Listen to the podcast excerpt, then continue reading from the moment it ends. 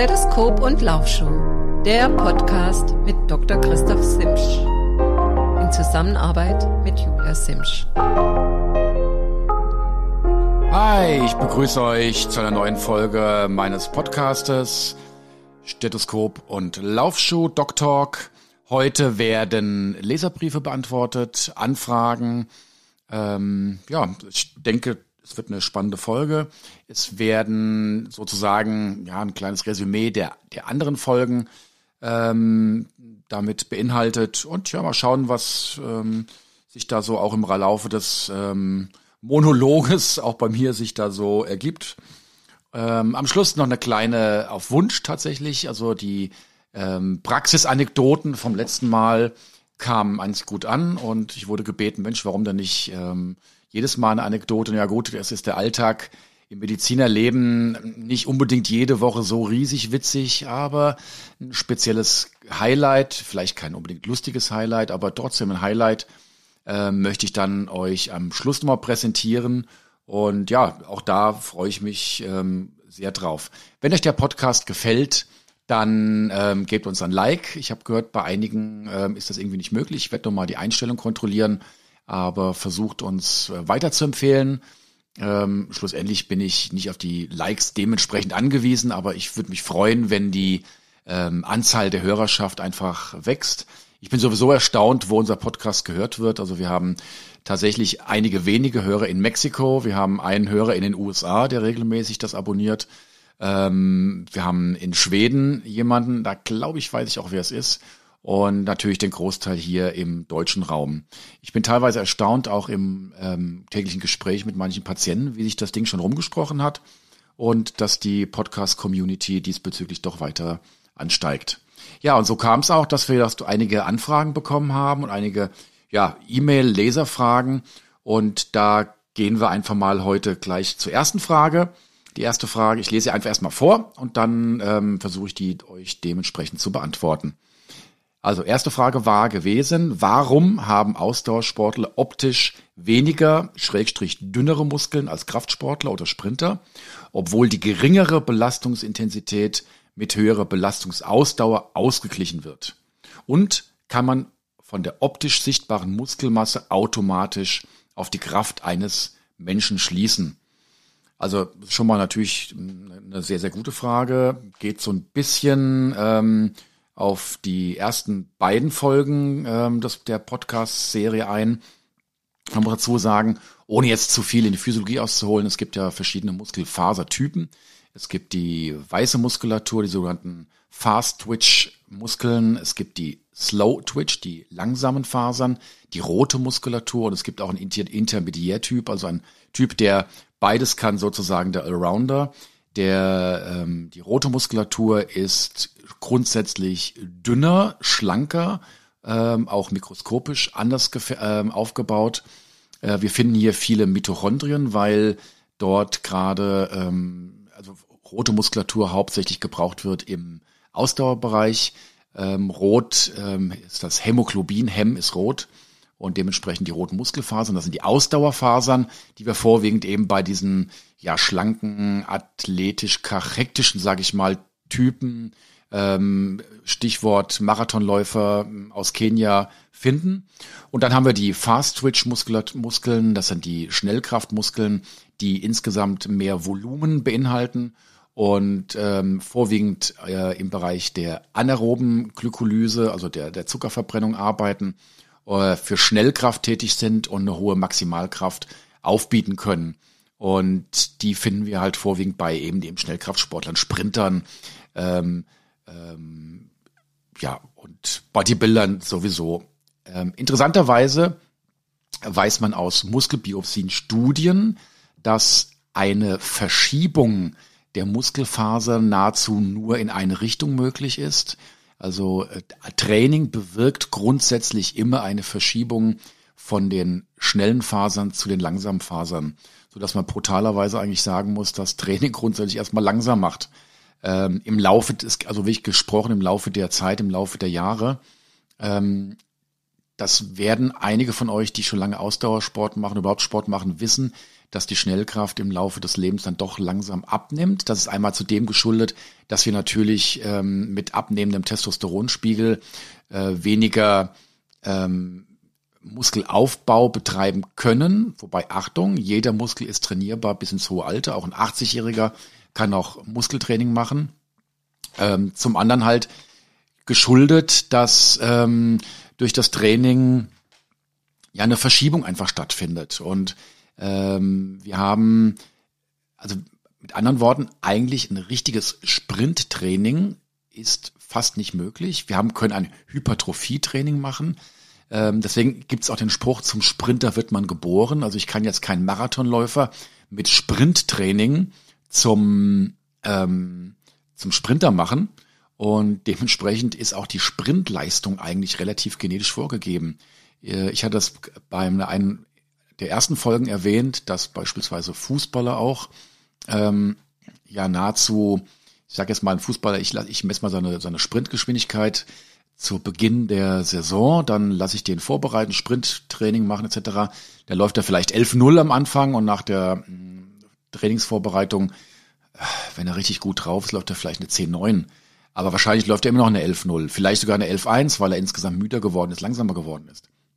Das heißt, die Sprintfähigkeit ist da relativ schlecht zu trainieren und deswegen leider auch natürlich extrem anfällig für Doping, weil wir dort natürlich relativ schnell eine Hypertrophie erzielen können. Also König der Sprinter ist der, der mit wenig Training möglichst einen großen Muskelaufbau erzielen kann. Und das ist sicherlich zum einen einmal auch genetisch ähm, vorgegeben. Also wir haben einfach, ich kenne auch im Verein ein paar Leute, die äh, einen speziellen guten Freund, der sagt, er, er braucht nur eine Handel anzugucken, schon äh, baut er Muskelmasse auf. Ähm, ich persönlich bin eher so der, der, der Ausdauertyp. Ähm, ich kann noch so viel Ausdauer oder beim Kraftsport machen. Ich merke dann schon, dass die Maximalkraft ansteigt, aber schlussendlich ähm, die Muskulatur wird nie bei mir so Bodybuilding-mäßig ähnlich äh, ausgebildet. Und das ist einfach eine genetische Prädisposition, also eine Voraussetzung dafür so dass man sagen kann, um die Frage zu beantworten, das ist also der Grund, warum Ausdauersportler dünnere Muskeln haben. Die haben vorwiegend die rote Muskulatur, die dünner ist. Und man kann tatsächlich doch auch von der optisch sichtbaren Muskelmasse auf die Kraft schließen. Also jemand, der große Packets hat, ähm, hat eine größere, meistens eine größere Maximalkraft, wobei ja nicht nur die reine Muskelmasse für die Kraft zuständig ist, sondern auch die intramuskuläre Koordination. Das heißt, wir benutzen, wenn wir den Muskel selbst maximal anspannen, nie 100 Prozent aller Muskelfasern, äh, fast, äh, Muskelfasern. Und ähm, wir, durch Training beispielsweise wird die intramuskuläre Koordination verbessert. Das ist auch der Grund, warum, wenn wir jetzt beispielsweise montags Krafttraining machen, wir manchmal dienstags schon mh, hm, etwas mehr Gewichte aufpacken können. Das habt ihr ja gehört aus den ersten Folgen. Es dauert ja ungefähr zehn Tage, bis wir wirklich eine eine Veränderung der Muskelfaser haben mit einem richtig messbaren Kraftzuwachs.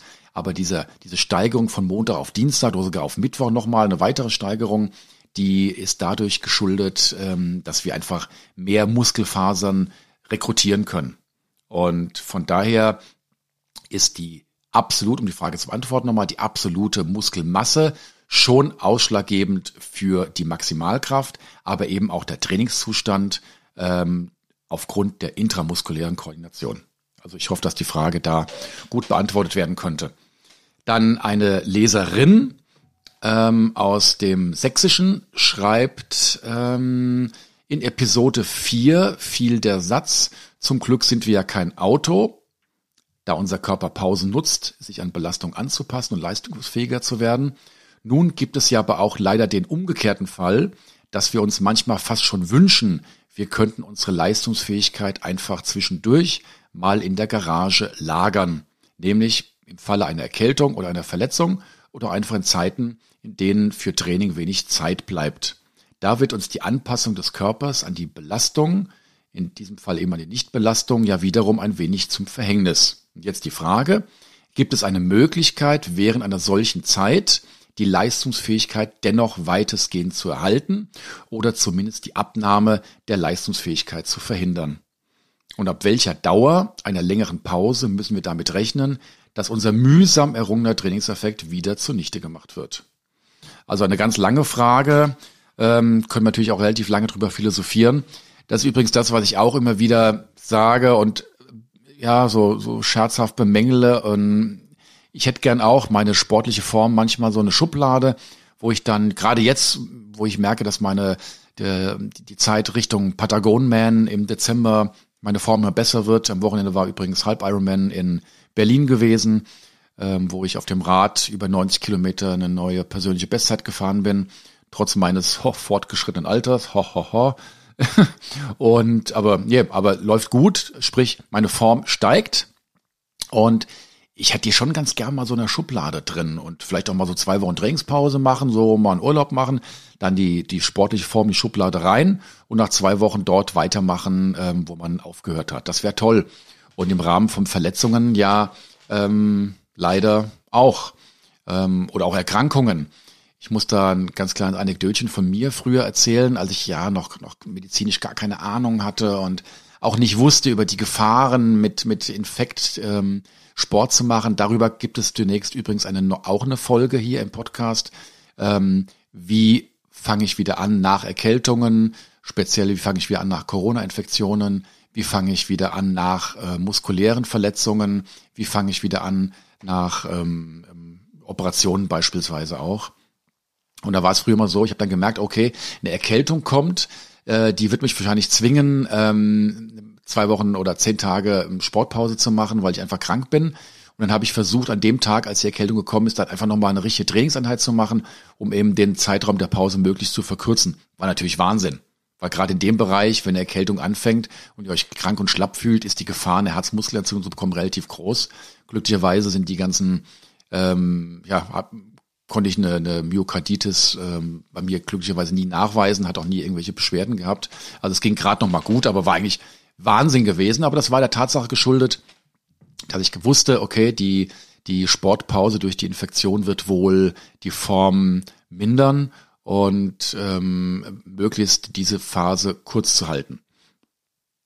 Insgesamt kann man eines sagen, dass diese ähm, das Verlieren der Leistungsfähigkeit, die Abnahme der Leistungsfähigkeit ähm, durch Sportpause im Laufe des Lebens immer schneller geht. Ursächlich dafür ist unser Hormonsystem. Stichwort gerade das Testosteron, das auch natürlich die Frauen haben. Ähm, kurzes Mini-Quiz. Was glaubt ihr, wann, jetzt gehen wir von den Jungs aus, wann die Jungs ihren höchsten Testosteronspiegel haben? Kurz mal nachdenken. Was glaubt ihr? Ganz oft kommt so, ja, mit 25, 30. Nix gibt's. Der höchste Testosteronspiegel ist im Rahmen der Pubertät, also zwischen 14 und 17. Ähm, klar, da setzt ja Körperwachstum, Muskelwachstum etc. alles ein. Und ab diesem Zeitpunkt sinkt der Testosteronspiegel kontinu äh, kontinuierlich bis ins hohe Alter hinein. Und ähm, ebenso die Wachstumshormone. Ja, die, der Zeitpunkt der höchsten, der, der höchsten Spiegel der Wachstumshormone ist natürlich gerade dann, ja, wenn gewachsen wird. Und das ist natürlich mit 18 Ende. Das heißt, auch das Wachstumhormon sinkt im Laufe des Lebens ab und dementsprechend ähm, auch die Fähigkeit, ähm, äh, Muskelwachstum zu induzieren. Äh, man kann sagen, dass man körperlich so um die 30 seinen Leistungshöhepunkt hat, 30 bis 35. Und dann äh, sinkt die Leistungsfähigkeit so leider kontinuierlich ab. Wobei wir gelernt haben in einem der Podcasts, es gibt ja mehrere ähm, konditionelle Grundeigenschaften, also mehrere Faktoren, die die Kondition ähm, zusammen, aus denen die Kondition sich zusammensetzt. Und insbesondere im Alter, wer älter werden, äh, nimmt Kraft und äh, Beweglichkeit ab. Das heißt, Altersklassensportler sollten vorwiegend im Bereich der Beweglichkeit ähm, trainieren und auf keinen Fall das Krafttraining ähm, vernachlässigen. Und ja, und dementsprechend, man kann sagen, dass so nach ähm, zehn Tagen ähm, die Leistungsfähigkeit abnimmt. Im Prinzip, wenn man es auf die Spitze treibt, sogar noch schneller. Jeder, der von euch schon mal einen Gips gehabt hat und nach einer Woche vielleicht einen Gipswechsel bekommen hat, wird sehen, dass nach einer Woche bereits eine deutliche Atrophie, also ein geringer Werden der Muskulatur eingesetzt hat. Also es ist brutal. Eigentlich setzt es wahrscheinlich direkt sofort ein. Ich denke, da gibt es auch keine Studien, ab wann das einsetzt. gefühlt aus meiner Erfahrung, ich mache jetzt ja bestimmt über 35 Jahre, fast 40 Jahre schon Leistungssport. Nee, ich mache 40 Jahre Leistungssport, 41 sogar, ähm, früher Mittelstrecken laufen. Ähm, früher habe ich vor Ironman einen Monat vor dem Hauptrennen angefangen zu tapern. Für die Nicht-Sportler unter euch, tapern heißt im Prinzip zuspitzen der Leistung. Das heißt, das Training wird die letzten vier Wochen so modifiziert und verändert, dass am hoffentlich am Renntag die maximale Leistungsfähigkeit ähm, da ist. Und ich habe dann bereits vier Wochen vorher angefangen, die Intensität ein bisschen hochzuschrauben, die Umfänge ein bisschen runterzugehen, ein bisschen mehr Pause zu machen, mich zu erholen. Wenn ich das heute tue, ähm, habe ich ja schon merke ich definitiv einen deutlichen Leistungsrückgang. Das heißt, jetzt als ähm, 55-jähriger alter Sack sozusagen muss ich ähm, oder mache ich so, dass zumindest, dass es ein zwei Wochen Tapering da ist ähm, und ähm, da aber trotzdem die Belastung noch relativ deutlich höher gehalten wird als früher, also relativ hoch gehalten wird und erst die letzten drei, vier Tage wirklich komplett aus dem Training rausgegangen wird, um dann ähm, trotzdem die Muskulatur kurz anzureizen. Also da sieht man ganz eindeutig, dass der Abbau später dann immer schneller geht. Und die sportliche Form in die Schublade zu legen, geht leider nicht. Dennoch wissen wir auch aus Studien, dass jemand, der bereits Sport gemacht hat, dann, wenn er wieder anfängt, viel, viel schneller wieder auf dem Damm ist. Und da ähm, habe ich einen netten Spruch, den ich vielen Patienten mal mitgebe. Ich sage, ein Ferrari bleibt Ferrari, auch wenn er mal im Winter in der Garage steht. Also ich hoffe, dass da die Frage jetzt beantwortet ist. Ähm, ja, dann kommen wir auch zur nächsten Frage schon. Da geht es um, den, um das Thema des Muskelkaters. Wir hatten in einem der ähm, anderen Podcasts ja erwähnt, dass Muskelkater ein Zeichen ist von einer Muskelschädigung, von bestimmten Strukturen innerhalb der Muskulatur, vorwiegend durch dehnendes, exzentrisches Training. Stichwort ähm, mit dem Bein Stuhl hochsteigen oder untersteigen, das wisst ihr noch. Wer es nicht weiß, den animiere ich hierzu, den ähm, Podcast Regeneration Teil 3 anzuhören. Da müsste das meines Erachtens drin sein. Ansonsten alle Podcasts einfach mal durchhören. Ähm, die Stär also dieser Muskelkater ist notwendig, diese Schädigung, um äh, im Bereich der auf der Zellebene, auf der zellulären Ebene, Messenger, Messenger-RNA-Ebene ähm, eine Änderung der Muskelfaserzusammensetzung zu bewirken. Also auf der genetischen Ebene, da muss ja im Prinzip dann ein Reiz entstehen, Messenger-RNA, also das, ja, also ein, ein, der Bodenstoff, mit dem der, die, die Zelle spricht, mit den ähm, Ribosomen dort, wo Eiweiß produziert wird. Und äh, diese, diese, diese mRNA, die ist ähm, explizit eben nicht nur in der Impfung, da wird es ja nur genutzt, Viele haben wahrscheinlich den Begriff mRNA schon lange nicht mehr gehört, aber der ist ja hauptsächlich im Bereich der, ähm, des Körpers ähm, ähm, ja wieder gebraucht. Und um diese, um einen sportlichen Trainingseffekt ähm, umsetzen zu können, muss diese mRNA zum Ribosom wandeln. Dort wird Eiweiß gebildet und das braucht Impfung für zehn Tage im Prinzip. Und dafür brauchen wir eben diesen muskulären Muskelkaterreiz. Jetzt ist die Frage, ich lese nochmal vor, ich lese überhaupt das mal vor, ist die Stärke des Muskelkaters nach einem Training proportional zu den daraus resultierenden Anpassungsvorgängen der Muskulatur und damit zum Trainingseffekt. Wenn ich nach dem Training gar keinen bis wenig Muskelkater habe, heißt das, dass der Trainingseffekt auch entsprechend gering ist. Gibt es auch schädliche Formen des Muskelkaters und bis zu welchem Maß ist Muskelkater ein gutes Zeichen und ab wann sind Muskelschmerzen Ausdruck einer zunehmenden Schädigung? Also insgesamt muss ich mal sagen, das sind insgesamt total geniale Fragen. Also vielen Dank an euch. Ich finde das echt grandios, wie detailliert ihr fragt. Da merkt man auch, dass da doch so ein oder andere Fachleute unter euch sitzen.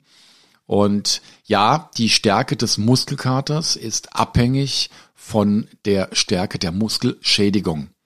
Und jetzt der ganz logische Effekt. Es heißt nicht viel Schädigung gleich viel Anpassung, weil natürlich irgendwann das Maß der Schädigung ähm, so stark ist, dass der Körper mit der Anpassung gar nicht mehr nachkommt. Ein Parameter, mit dem man die Muskelschädigung relativ einfach messen kann, auch medizinisch, ist die sogenannte CK, die Kreatinkinase. Das ist ein Enzym, ein Muskelenzym, das der Muskel braucht für den Energiestoffwechsel.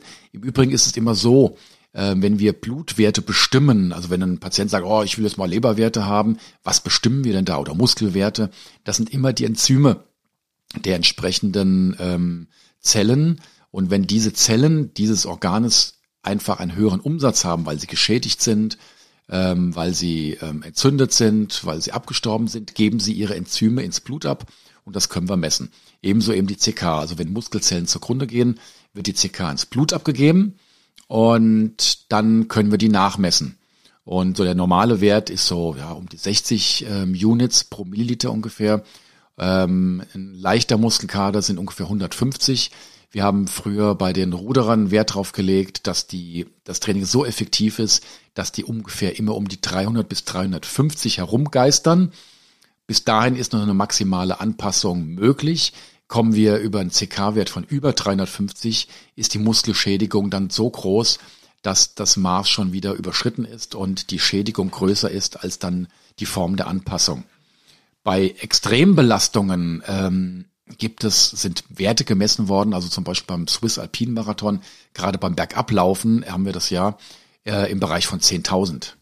Und ähm, das sind natürlich massive Schädigungen, die sogar einer ärztlichen ähm, Therapie bedürfen, weil es dazu kommen kann, dass zum Beispiel die Niere mit der Ausscheidung von Abbauprodukten komplett überfordert ist.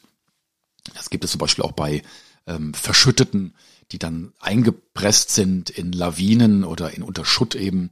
Äh, da wird die Muskulatur so gepresst und so geschädigt, dass die Patienten oder die Menschen, wenn die dann gerettet werden, hoffentlich glücklich lebend, dass dann ähm, ganz stark auf die Niere aufgepasst werden muss, weil dann CK-Werte 10.000, 20.000 da sind und die Niere das einfach nicht mehr packt. Kurzum, Training ist wichtig. Wir brauchen, wir brauchen Muskelkater, um eine muskuläre Anpassung zu erzielen. Damit ist die Frage wahrscheinlich beantwortet. Die Stärke des Muskelkaders ist proportional zur Schädigung.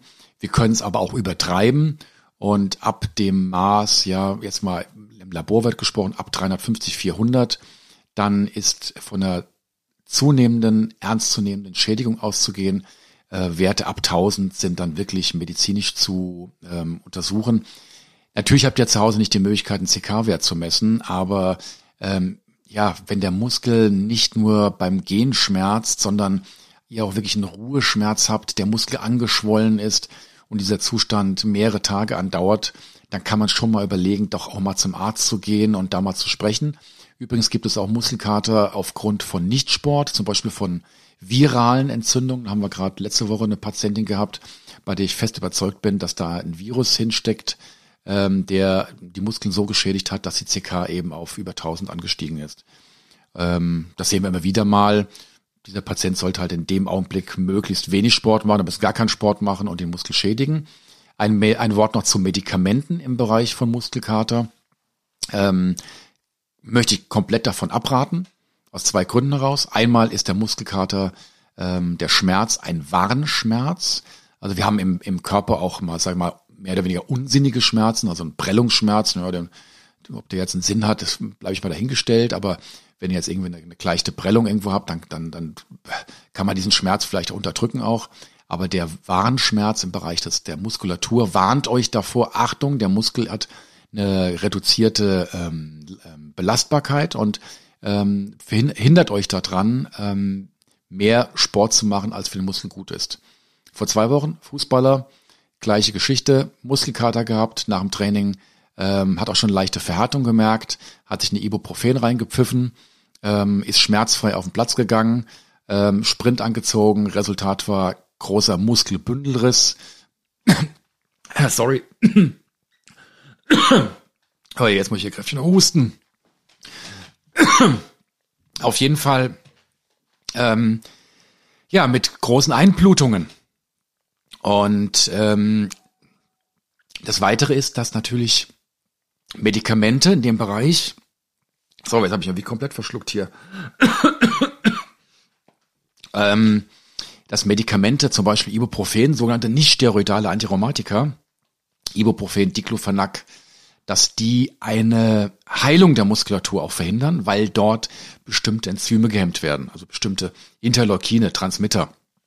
Und wir haben, Ja, wir haben verschiedene Interleukine. Wir haben mal Körper aufbauen, das hatten wir auch schon mal als Thema, als es darum ging, ähm, äh, Cooling im Rahmen der Regeneration.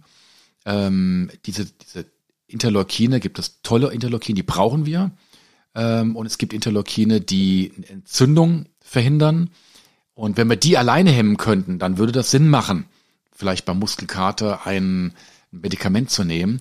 Aber wir brauchen, wir hemmen ja alle Interleukine und auch die reparierenden Interleukine. Und dementsprechend ist ein Medikament beim Muskelkater absolut kontraindiziert. Wenn es ganz, ganz, ganz schlimm kommt, dann äh, eventuell Novaminsulfon, also ein ähm, ein Medikament, was den Schmerz ein bisschen reduziert, aber jetzt nicht in den Stoffwechsel eingreift. Aber dann heißt es automatisch, wenn jetzt der Schmerz so stark ist, dass ihr ein Schmerzmedikament nehmen müsst, dann heißt es auf jeden Fall Sportverbot, damit es euch nicht so geht wie dem Fußballer da wie vor zwei Wochen. So, dann kommt äh, eine weitere Frage ähm, von einem Hörer aus dem Münchner Raum. Wenn man versuchen sollte, Unterzuckerung zu vermeiden, sollte man dann wenn man unterwegs ist und doch in den Hungerast kommt, das Training abbrechen und den Rest der Laufrunde nach Hause spazieren. Also macht man mit anderen Worten das Training im unterzuckerten Zustand mehr kaputt, als man gewinnt. Und im Vergleich zu, was oder, und im Vergleich zu, wenn man das Training komplett weggelassen hätte. Okay, also ist das Ergebnis von Training in unterzuckertem Zustand also sozusagen eine negative Trainingsbilanz? Naja, ja und nein. Eine negative Trainingsbilanz nicht. Äh, ich hatte ja nur gesagt, dass im Rahmen der Unterzuckerung äh, der Körper in eine extreme Stressreaktion hineinkommt und dass das immunschwächend wirkt. Der Trainingseffekt, der ist genauso dort. Also wenn ihr im Wald steht und Unterzuckerung habt, ähm, ähm, macht sich bemerkbar durch so ein schwammiges Gefühl, Leistungsverlust, äh, vielleicht auch ein bisschen Schwitzen, äh, Tempo reduzieren, ähm, der Körper hat, vorausgesetzt er ist gesund, hat genug ähm, Hormone, die dagegen regulieren und normalerweise nach 10 bis 15 Minuten ist der Hungerast auch wieder weg.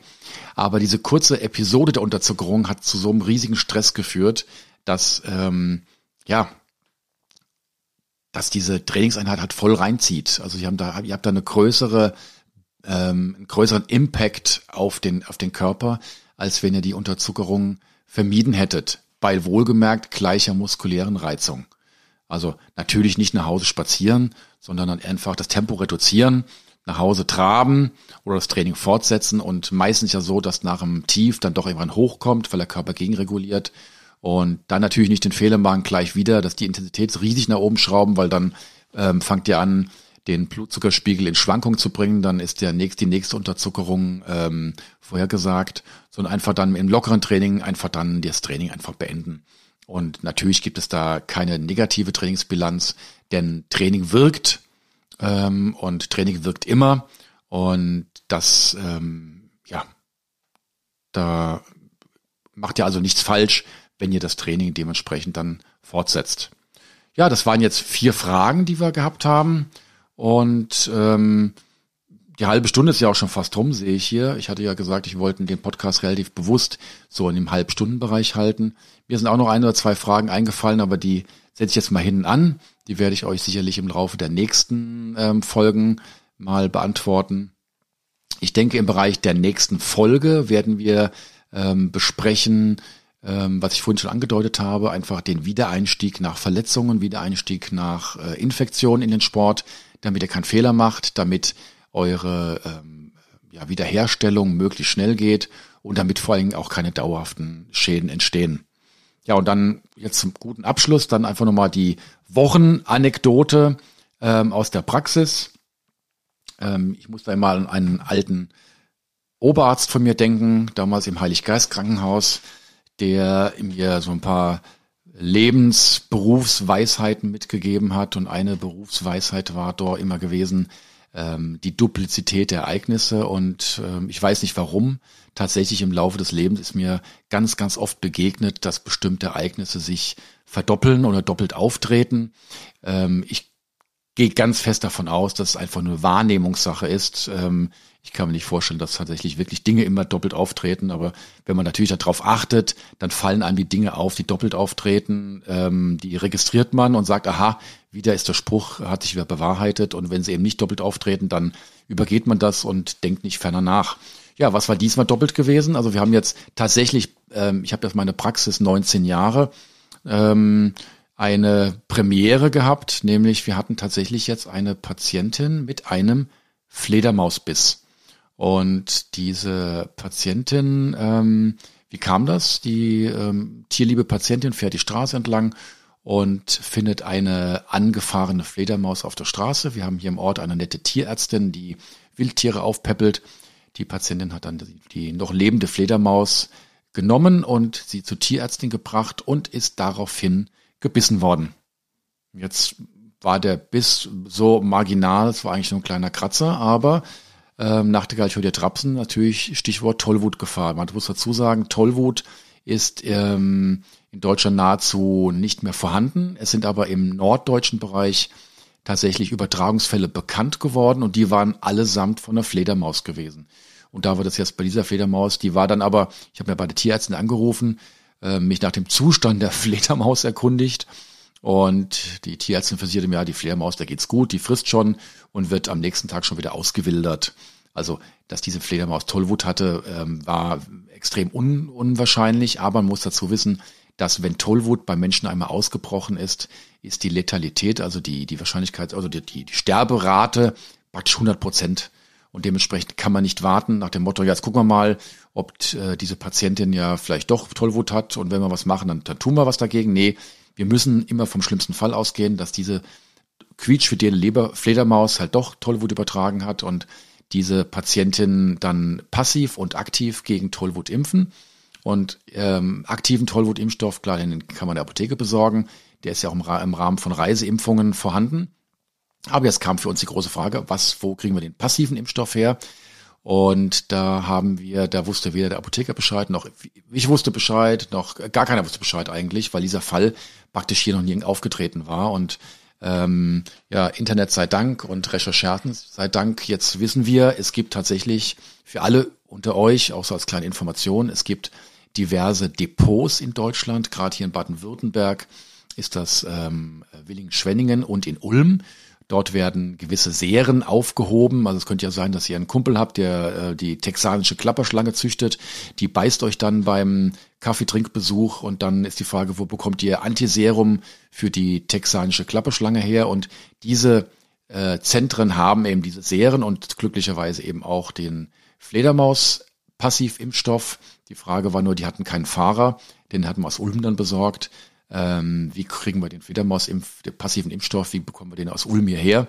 Und da war dann, ja, dann muss sich der Apotheker auf den Weg machen und diesen Impfstoff holen.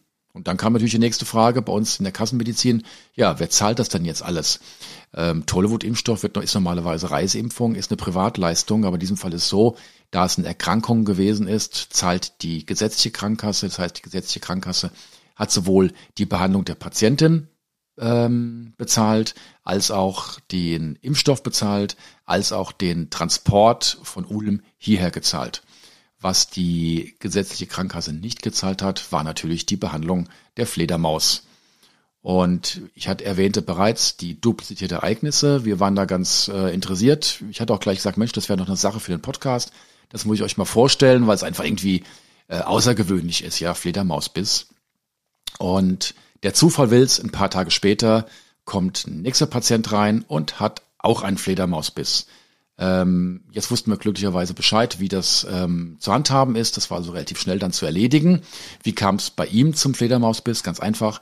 Dieser Mensch hat hier im Dunkeln an der Jagst geangelt. Das ist hier ein Fluss, der hier vorbeifließt und hat ähm, ja, dann hat eigentlich gedacht, er hätte sich in der in der in der Leine, in dem im Angelseil ähm, äh, Angeleine ein ähm, Blatt verfangen und dieses Blatt wollte er wegmachen, aber es war kein Blatt, sondern war eine Fledermaus und diese Fledermaus hat ihm aus Panik auch in die Hand gebissen.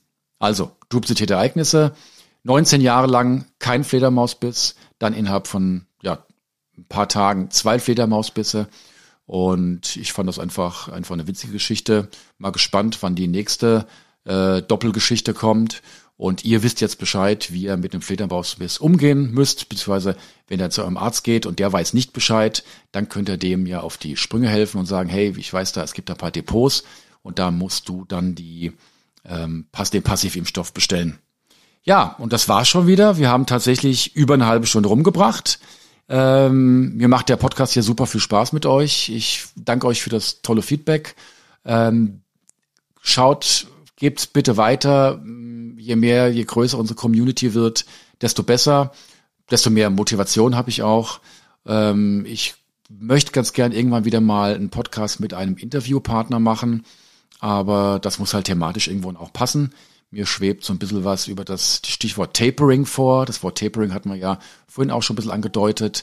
Ich würde ganz gern äh, in einem der nächsten Podcasts diverse Bundestrainer, ähm, die ich aus meiner alten Laufbahn noch kenne, an die Telefonstrippe bekommen und einfach berichten lassen, wie unterschiedliche Sportarten das Wettkampf-Tapering durchführen. Klar, das ist eine relativ spezifische Geschichte, aber ich weiß aus äh, aus dem Feedback heraus, dass ganz, ganz viele von euch Wettkampfsport betreiben. Und ähm, es macht sicherlich auch Sinn, dort einfach mal über den Rand der eigenen Sportart hinweg zu gucken. Und ja, ich hoffe, es hat euch gefallen. Und wenn es euch gefallen hat, dann schaltet doch einfach nächste Woche wieder ein. Ja, in diesem Sinn verbleibe ich euch, verbleibe ich als euer Christoph.